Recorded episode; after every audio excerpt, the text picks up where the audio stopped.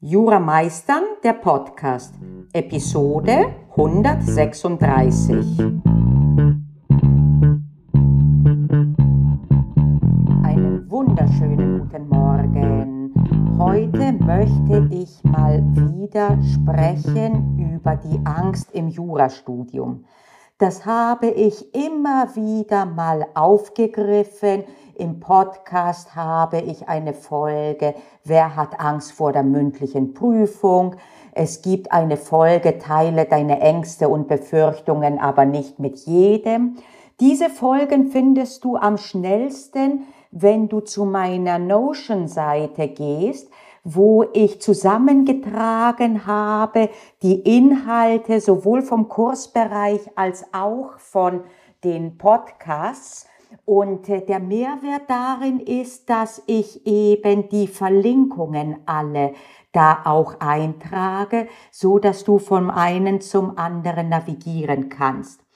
Und noch äh, wichtiger für dich könnte sein ein YouTube-Video, das ich ursprünglich auf YouTube veröffentlicht hatte. Das heißt Angst im Jurastudium und das hatte ich irgendwann rausgenommen, weil es Teil meines Mitgliederbereichs geworden ist. Aber in letzter Zeit möchte ich immer mehr Content auch denjenigen zur Verfügung stellen, die nicht im bezahlten Mitgliederbereich sind. Schon deswegen, weil nicht jeder das Geld hat, in einen Mitgliederbereich zu investieren obwohl es sich vielfach lohnt, aber trotzdem, mir ist bewusst, nicht jeder hat das Geld. Und deswegen habe ich dieses Video auch wieder öffentlich gemacht auf YouTube. Ich werde es verlinken in den Show Notes. Und da geht es um die große Frage im Hinblick auf äh, Angst äh, im Jurastudium. Hier möchte ich aufgreifen eine schmälere, äh, ein schmäleres Anwendungsgebiet, die Angst vor konkreten Themen und vor allen Dingen die Panikmache untereinander, wenn man lernt im Seminar, aber auch die Panikmache im Netz. Auslöser ist die Folge, äh, die, ja genau, die, die Lektion, die ich gerade für den Mitgliederbereich fertig mache, zu dem Mangelbegriff im Kaufrecht. Und was haben sich alle aufgeregt und verrückt gemacht, als das Kaufrecht 2022 neu geordnet wurde und was findest du da auch für Fehlinformationen, aber vor allen Dingen für eine Angst. Okay, ich gebe zu, auch mein Blutdruck ist hochgegangen, weil der neue 434 einfach derart umständlich und kraus formuliert ist, dass man sich wirklich zusammennehmen muss, um den in Ruhe zu lesen. Wenn man es aber tut, dann merkt man, es hat sich wenig, aber wirklich wenig verändert im Hinblick auf früher. Selbst diese größte Änderung, wo überall drin steht, mittlerweile sind objektive und subjektive Anforderungen gleichrangig. Äh, nee, sind sie nicht. Und zwar erstens, was gibt die, vor, die objektiven Anforderungen vor? Der Kaufgegenstand. Was wird der? Der wird vereinbart. Und noch eine Stufe dahinter. Was steht im Paragraphen 434? Da steht, sofern nicht wirksam etwas anderes vereinbart wurde. Und ja, im B2C-Bereich haben wir da Schwierigkeiten im Hinblick auf, wie deutlich muss die Vereinbarung gewesen sein. Aber das alles hätte man auch mit gesundem Menschenverstand ermittelt. Es ist jetzt nur alles versucht zu antizipieren im Gesetz drin und deswegen wirkt es eben so sehr angsteinflößend. von der Frage, inwiefern überhaupt gerade im B2C es oft auf subjektive Merkmale ankommt, von der lassen wir mal ganz ab. Wie viele Fälle kennst du, wo im B2C wirklich subjektiv und zwar auch sogar noch außerhalb von AGB etwas vereinbart wurde? Du wirst kaum welche finden. So gut wie immer geht es heute wie früher darum, ob die Sache für den üblichen Gebrauch geeignet ist und die gewöhnliche Beschaffenheit aufweist. Ich will jetzt hier keine Lektion machen im äh, Kaufmangel. Ich will dir nur aufzeigen, wie sehr äh, umgekehrt proportional die Panikmache im Netz, in den Lehrbüchern, in Aufsätzen, in was auch immer, ist im Verhältnis zu der Gesetzesänderung der inhaltlichen und noch mehr zu der, äh, zu der Wichtigkeit im Sinne von zu dem, inwiefern und wie oft kann das denn relevant werden. Und das ist ein übliches Phänomen und das kann sogar super gefährlich werden, weil dadurch, dass man dann diesen, äh, die kritische Reflexion einstellt und dieses Moment ruhig Blut, beeinflusst mich das jetzt wirklich oder inwiefern? Immer dann, wenn man diese kritische Denkweise teilweise ausschaltet, beginnt man eben nicht mehr klar zu denken und damit auch unter Umständen Fehler zu machen. Das kann sogar so weit gehen, und ich spreche aus eigener Erfahrung, als ich im aktiven Dienst als Universitätsprofessorin war, hatte ich mal eine Hausarbeit gestellt und bei dem Bearbeitervermerk stand ganz eindeutig auf Schadensersatz ist nicht einzugehen.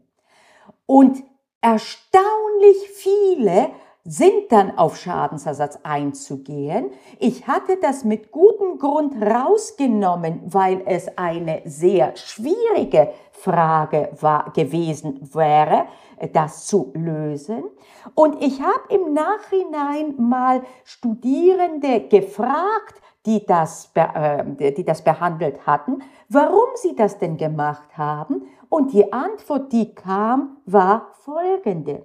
Ja, ursprünglich hatte ich es nicht, dann hat aber jemand die Parole rausgegeben im Seminar, dass das ja das schwierige Thema in diesem Bereich, den ich abgefragt hatte, sei und dass ganz sicherlich äh, trotzdem man dazu etwas schreiben müsste. Und diese Panik hat sich derart verbreitet, dass einige von den Studierenden dann noch einmal rangegangen sind und das, was sie richtig gemacht hatten, verändert haben, weil sie eben von dieser Panik angesteckt wurden. Da magst du denken, würde mir nie passieren bei so einer klaren Anweisung. Auch da kann ich dir sagen aus meiner Erfahrung, wenn der Stresspegel groß genug ist, dann ist die Wahrscheinlichkeit, dass man selbst Dinge tut, wo man sich danach denkt, das kann doch nicht wahr sein, sehr groß. Ich habe Fälle gehabt, wo ich mündlich geprüft habe, Staatsexamen, wo ich ganz klar gesehen habe, wenn ich jetzt die Kandidatin oder den Kandidaten im scharfen Ton frage, wie ist denn ihre Telefonnummer, die wird oder er wird nicht in der Lage sein, mir die richtige Telefonnummer zu nennen. Und das einfach muss man wissen, nicht um zu verzagen und zu sagen, so ist es dann halt, sondern um umgekehrt immer zu versuchen, aus dieser panischen Stimmung rauszukommen. Panikmache, egal ob durch KommilitonInnen, durch Beiträge im Netz, auf YouTube, selbst von ProfessorInnen. Auch da kann es sein, dass mal jemand in der Vorlesung dann sagt, oh, das ist ganz, ganz, ganz schwierig und furchtbar äh, und das wird sozusagen der Untergang deines Jurastudiums sein. Selbst wenn das von einer Person kommt, die auf der anderen Seite steht als Prüferin, selbst dann lass dich nicht anstecken davon. Nimm es zur Kenntnis, selbstverständlich. Wenn du eine Gesetzesänderung siehst auf einmal, wie den Paragraphen 434, und zwar in so einer Art, dass du beim ersten Draufblicken wirklich denkst, du liebes bisschen, dann nimm das zur Kenntnis und nimm es als Anlass, dir diese Regelung näher anzuschauen. Völlig d'accord, aber eben nicht im panischen Modus.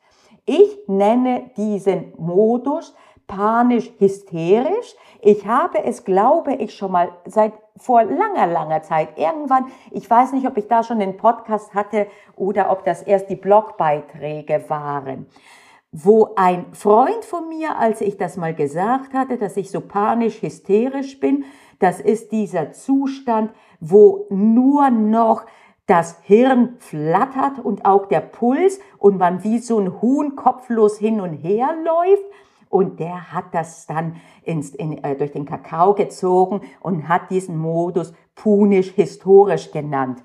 Und das war so ein witziges äh, Erlebnis für mich, dass ich ab dann immer einen derartigen Modus für mich entschärfe, indem ich mir sage, na, werden wir jetzt wieder punisch historisch.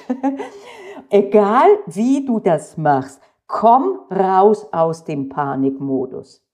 Widerstehe dem Impuls, dich anstecken zu lassen und eventuell die Panik, die irgendjemand anders oder vielleicht auch du selbst. Die Panikmache kann auch von einem selbst resultieren, dass du die nochmal verstärkst.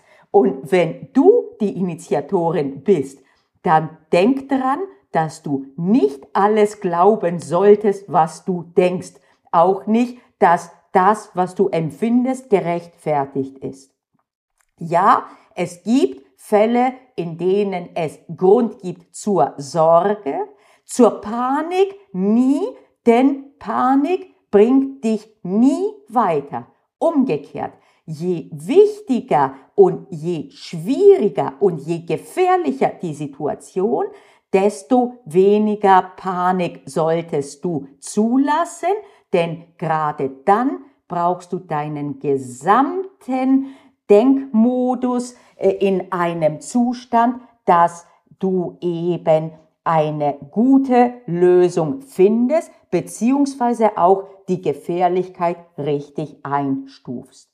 Und das gilt eben auch, um den Kreis zu schließen, für den Mangelbegriff auch seit 2022. Die, die, äh, wie heißt das? Die Vorschrift ist grauenvoll, ja, aber du wirst so gut wie nie daran scheitern in einer Klausur. Aus welchen Gründen genau, das kann ich dir erzählen, könnte ich dir erzählen, aber ich will, wie gesagt, hier nicht eine Vorlesung nochmal äh, Kaufgegenstande und äh, Mangel machen. Äh, schon deswegen, weil ich das überhabe, weil ich das äh, lange Zeit vorbereitet habe, eben für den Mitgliederbereich. Aber wie gesagt, glaub mir, es gibt keinen Grund zur Panik.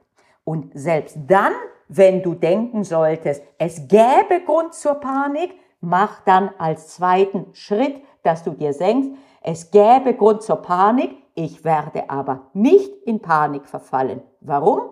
Denn panisch kann ich nicht richtig denken. Panisch, hysterisch kann ich nicht richtig denken. Dann doch lieber punisch-historisch, kurz schmunzeln, dann das Krönchen zurechtdrücken und überlegen, Moment, worum geht es denn hier? Was wird denn hier gespielt? Was genau wird denn hier geregelt? Lass erstmal die ganzen Details außen vor und überleg mal, was sagt mir mein gesunder Menschenverstand? Und damit kommst du im Zivilrecht erstaunlich weiter. Ich kann gerade auch zum Abschluss einen kleinen Bogen ähm, ähm, schließen zu der vorherigen Podcast-Folge, zu den Big Drei, Big Three. Äh, und da beim letzten Präsenz, nicht Präsenz, Online-Examensvorbereitungskurs, den ich für Saarbrücken gehalten hatte, hat eine Studierende mir dann bei diesen Big Three gesagt, sogar wir haben sie gemacht zum ganzen Kurs, ich habe mir gemerkt, dass Jura doch letztlich gesunder Menschenverstand ist. Und wenn du das mitnimmst von dieser Folge und umgekehrt, äh, nicht umgekehrt, sondern noch einen Schritt weiter gehst, dass du sagst, wenn Jura überwiegend gesunder Menschenverstand ist, dann lässt es sich auch mit eben diesem erklären und verstehen. Ergo gibt es keinen Mehrwert darin, panisch zu werden und auch nicht sich von der Panik anderer anzustecken.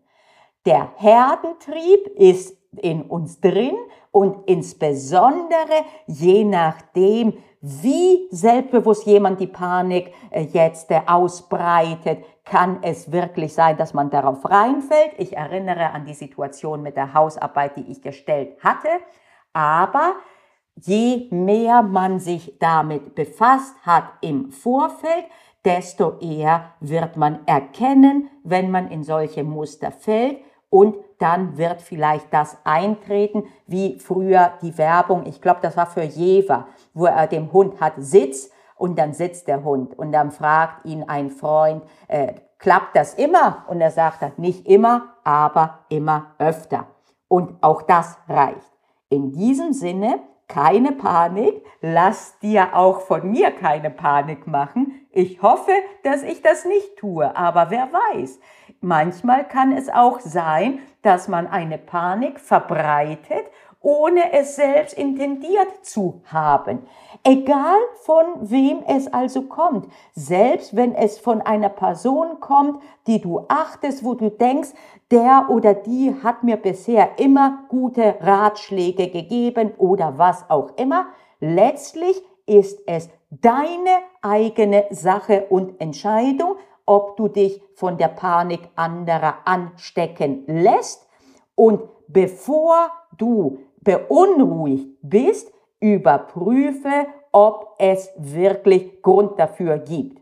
Und dann, selbst wenn es Grund dafür gibt, setz noch mal einen drauf und sag, okay, es gäbe Grund meinetwegen zur Panik, ich werde trotzdem nicht panisch, weil ich sonst panisch hysterisch werde, dann komme ich erst recht nicht weiter, also punisch, historisch, grinsen, Krönchen zurück, zurechtrücken, weiter geht's. Okidoki, das war's für heute. Schau dir mal das Video auf YouTube an, wenn du magst, äh, zur Angst im Jurastudium. Hör dir die anderen Podcast-Folgen an.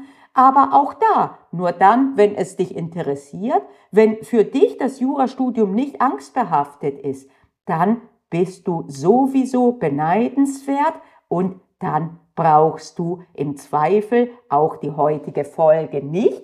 Aber selbst dann wird sie dir was bringen, dass du denkst, ach, ist doch gut, dass ich eben dem Impuls nicht nachgehe.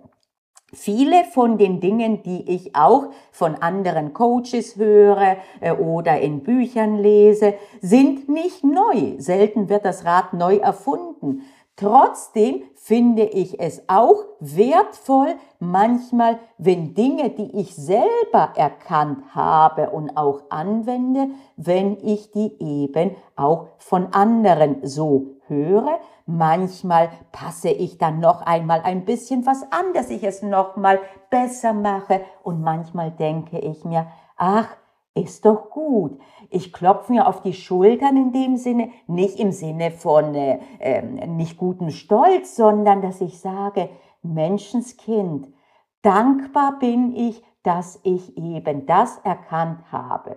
Okay, also ganz ohne Panik bis zur nächsten Woche. Tschüss.